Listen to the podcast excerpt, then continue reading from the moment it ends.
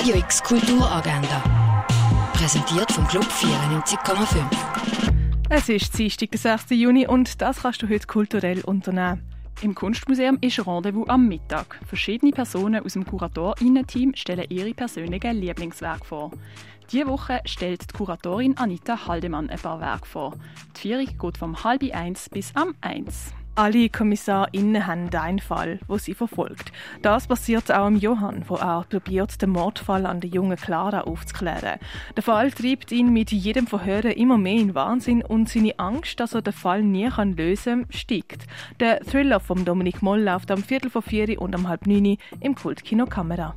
Das Museum der Kulturen zeigt Nacht, Träumen oder Wachen. Mehr über Heilmittel kannst du im Pharmaziemuseum lernen. In der Fondation Bayerler kannst du einen Ausstellungsrundgang machen in der Ausstellung von der Doris Salcedo. Das vom 3 bis am 4. Im Kunstmuseum läuft die Ausstellung von der Shirley Jaffe.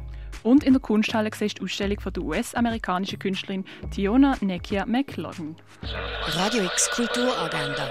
Jeden Tag mehr.